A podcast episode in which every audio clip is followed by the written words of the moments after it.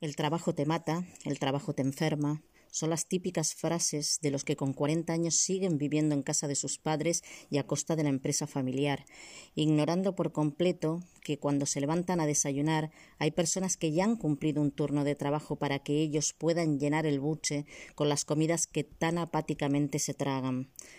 Lo que también ignoran es que su holgazanería les pasará factura antes que a los que preparan su comida o a los que limpian sus miserias. Hola, soy Yaque. Bienvenidos a mi podcast. Si has tenido la mala suerte de nacer en una familia adinerada que no te ha enseñado el valor del esfuerzo, del trabajo bien hecho y lo que significa la satisfacción de lograr por mérito propio, aunque sea una sola de todas las cosas que te hagan feliz, que sepas que ni todo el dinero del mundo podrá aliviar tu artrosis reumatoide, tu mala circulación por huevón o por huevona, tu joroba de búfalo y mucho menos una enfermedad mental como trastornos de ansiedad, ataques de pánico, depresión, insomnio, trastorno obsesivo compulsivo y la procrastinación, que es el síntoma de algunos de los trastornos antes mencionados enfermedades que antes o después te llegarán sin previo aviso y por cortesía de la ociosidad. Tampoco hay que olvidar que el estrés originado por el desempleo también puede causar distintos tipos de alopecia y obesidad. Conclusión, el holgazán, tanto si es por decisión propia como si no, puede llegar a padecer más enfermedades, muchas de ellas graves, que la persona activa y con una rutina diaria del tipo que sea. Lamentablemente, de esto no se habla mucho, debido a que este país lleva encadenando crisis tras crisis por culpa de la mala gestión que han hecho y que hacen. Y si los políticos, en vez de mentirnos y robarnos a manos llenas, se dedicaran a poner el marcador a cero no solo de los pequeños, sino de todos, incluidos los grandes, creceríamos con más equidad poniendo todo nuestro esfuerzo en lograr objetivos, sacándonos totalmente del abatimiento y ahorrándonos el padecimiento de enfermedades que ni hemos pedido ni hemos buscado. Pero si en vez de mentirnos sobre las cifras del paro nos contaran la verdad, se estarían cavando su propia tumba. Por eso, prefieren que seamos nosotros las víctimas que cabemos nuestro puto agujero hasta que caigamos en él locos perdidos, infartados y obsesos. No sé si os habéis dado cuenta de que en todas las conversaciones, da igual con qué personas, me refiero a si son de la familia, vecinos o conocidos, cuando sale el tema de la situación que estamos viviendo, tema inevitable en el hogar, en el trabajo, la cola del súper, con los propietarios de los perros que me encuentro en el parque cuando paseo a la mía, la mayoría coincidimos en que está siendo muy difícil adaptarnos a lo que se han empeñado en llamar nueva normalidad, nombre que por cierto es ideal para definir una situación que ha venido para quedarse, porque así lo han decidido nuestros jefes, el magnate del súper Badulaquedona, los del paracetamol y la de la aguja y el dedal. Las personas por lo general coincidimos en que estamos cansados, muy cansados de todos de todo. Nos quejamos de que no hay trabajo, de que nuestros impuestos son dilapidados por políticos sin escrúpulos, de que nos hayan despojado de la sanidad de calidad que siempre hemos tenido, de que cada día sea más difícil mantener un hogar, de que haya aumentado exponencialmente la criminalidad y haya disminuido significativamente el trabajo de las fuerzas del orden, de que mi familia me tenga que pagar la reparación de la lavadora que se me ha estropeado y que yo tenga que pagar con mis impuestos viajes de ministros a los que jamás deberían de haberles dado una cartera. Sí, me estoy refiriendo a Irene Montero y todo su séquito de ventila bragas, que no hacen otra cosa que darse la gran vida a costa de los fondos públicos. Mujeres resentidas que, como no se sienten a gusto con ellas mismas, como no saben lo que son ni lo que quieren ser, al llegar a la conclusión de que no son nada, arremeten contra todo aquel que no piense como ellas, pero fundamentalmente arremeten contra los hombres. Los odian tanto y les tienen tanto asco que fueron capaces de inventarse múltiples bulos sobre el padre de Olivia, la niña de seis años asesinada por su madre justo después de que un juez concediera la custodia de la pequeña a su padre. Cansados de ver que algunos permanezcan imperturbables ante las enormes carencias que tenemos, al continuo saqueo del que somos víctimas, porque es que cada día nos quitan algo pero fundamentalmente cansados de ver cómo ciertos personajes sin sangre las venas siguen defendiendo a criminales que no condenan el asesinato de una niña de seis años ni del de un niño de siete solo porque la asesina es mujer. Para esas y esos malnacidos, las filicidas son madres protectoras, para el resto de los mortales son bestias asesinas. Y seguimos tragando mierda por todos los sitios sin que uno solo de esos sinvergüenzas se plante y diga ya basta, tenemos que recuperar la empatía, la confianza en nosotros mismos y en el prójimo, la solidaridad, los valores que una vez tuvimos. No somos conscientes de lo mucho que nos hemos estado quejando, algunos más, otros menos, de tanto trabajo. ¿Cuántas veces hemos oído decir que el trabajo mata? Y todavía se sigue diciendo, a pesar de que muchos no han pegado un palo al agua en su vida, aunque haya tenido siempre una nómina. Los que han desempeñado trabajos de oficina se han quejado de dolores a la espalda y a las piernas por la mala circulación el personal de hostelería de piernas y pies por estar caminando en espacios reducidos durante varias horas al día, de espalda por los esfuerzos de levantar peso continuamente. Los obreros de la construcción también de la espalda por sobreesfuerzos, además de dolores múltiples debido a las inclemencias del tiempo. El personal de limpieza de las empresas privadas, del estrés que sufren por las condiciones laborales por una parte y por otra por tener que andar todo el día con la lengua fuera para acabar trabajos que en condiciones normales te llevan hora y media haciéndolo rápido. Sin embargo, la empresa te exige volar y acabarlo en una hora.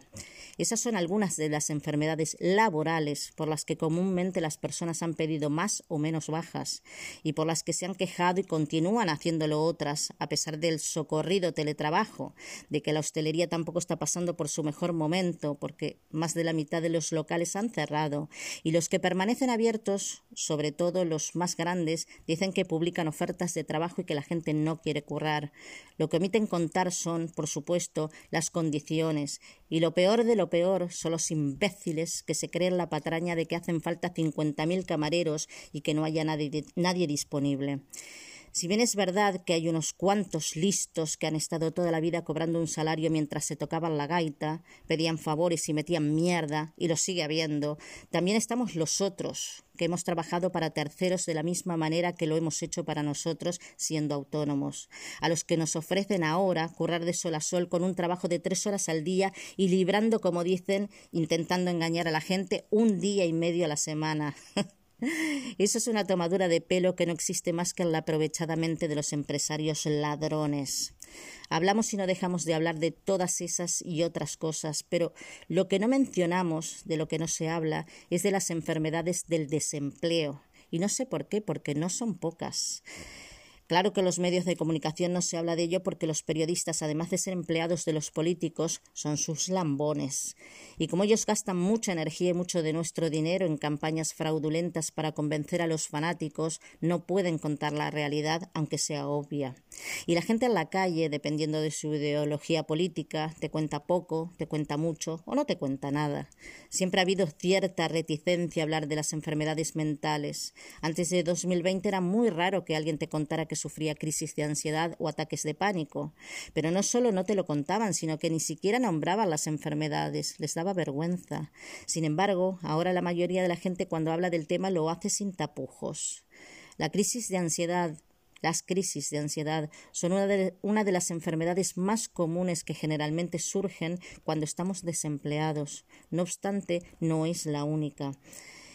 El estar desocupados nos puede conducir a padecer más enfermedades que cuando estamos trabajando. Por ejemplo, sentimos ansiedad por estar en situación de desempleo, de manera que también por el tema económico. Si nos preocupamos demasiado y de manera frecuente, podemos llegar a padecer trastorno de ansiedad generalizada, que al parecer se produce junto con otros trastornos de ansiedad o emocionales. Desde mi experiencia personal, puedo decir que hasta hace unos años atrás no tenía ni idea de lo que era una crisis de ansiedad.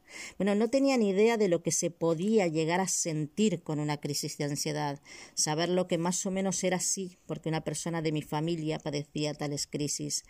Aún así, yo creo que debido a mi ignorancia en el tema, no le daba la importancia que en realidad tiene. Yo siempre he dicho que para las personas que afortunadamente conservan una buena salud mental, les es muy difícil entender que las enfermedades mentales existen.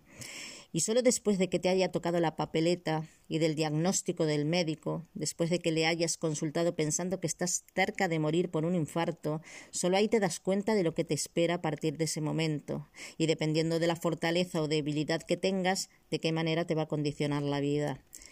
Mis crisis de ansiedad se originaron a partir de que mermara considerablemente mi situación financiera debido a que empecé a encadenar contratos basura.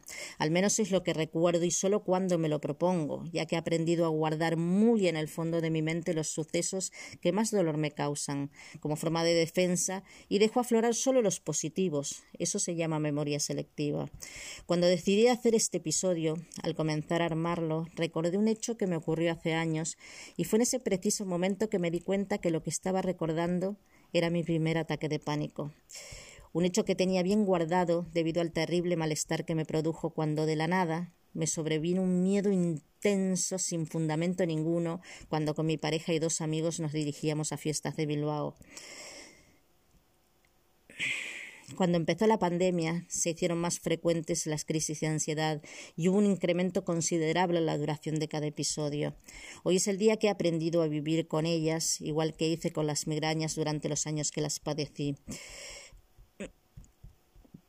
También he aprendido a vivir con todas las dolencias que aparecieron a cuenta de estar desempleada por ejemplo, con el regreso de las migrañas, afortunadamente no tan frecuentes como antes, pero sí lo suficiente para que no me relaje.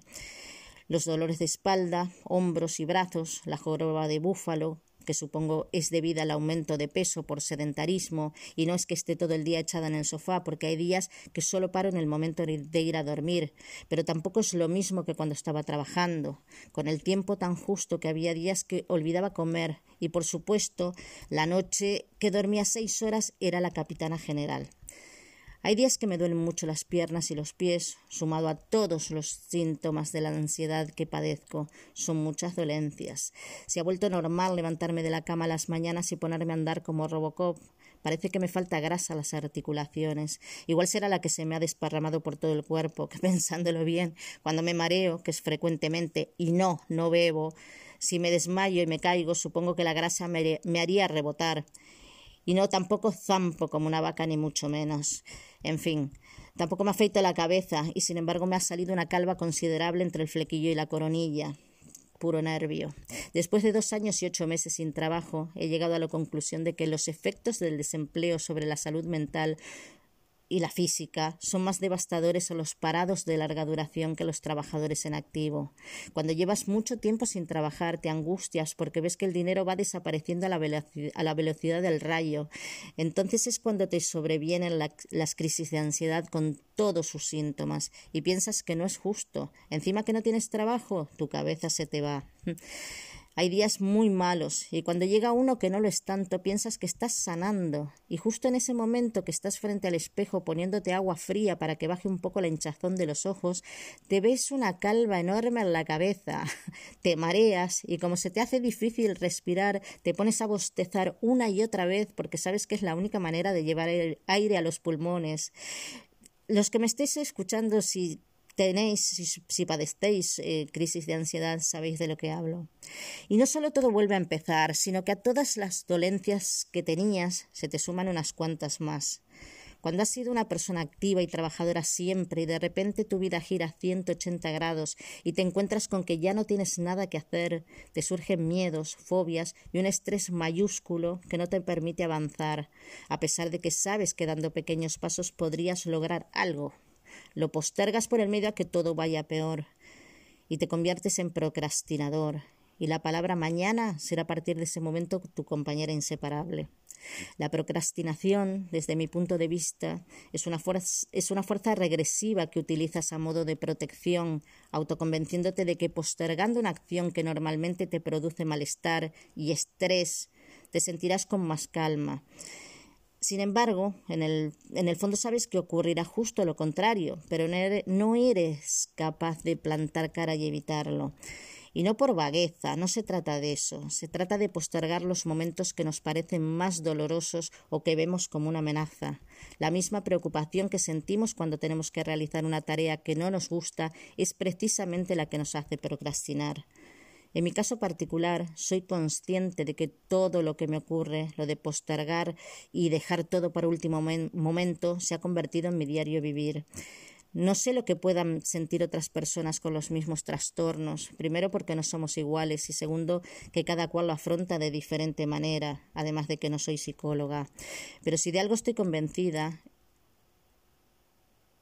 es de que si mi situación laboral se acomodara a la mitad de lo que era antes de marzo de 2020, hoy sería el día que en lugar de hablar de temas como este, estaría haciendo junto con algún amigo loco episodios donde la risa y la diversión estarían aseguradas. A pesar de mis trastornos, son muchas las cosas que me encantaría hacer, y es irónico, porque cuando guardo en un cajón la palabra mañana y doy el primer paso para llevar a cabo un proyecto, las personas a las que les pido colaboración son precisamente las que me dicen mañana. La cantante, actriz, actriz y compositora de origen estadounidense Demi Lovato dijo Deseo que la gente entienda que el cerebro es el órgano más importante del cuerpo. Solo porque no puedas ver una enfermedad mental de la misma manera que un hueso roto no significa que no sea tan devastadora y dañina para una familia o una persona. Hasta el martes, un abrazo y recordad que las penas compartidas son menos penas y que la unión hace la fuerza.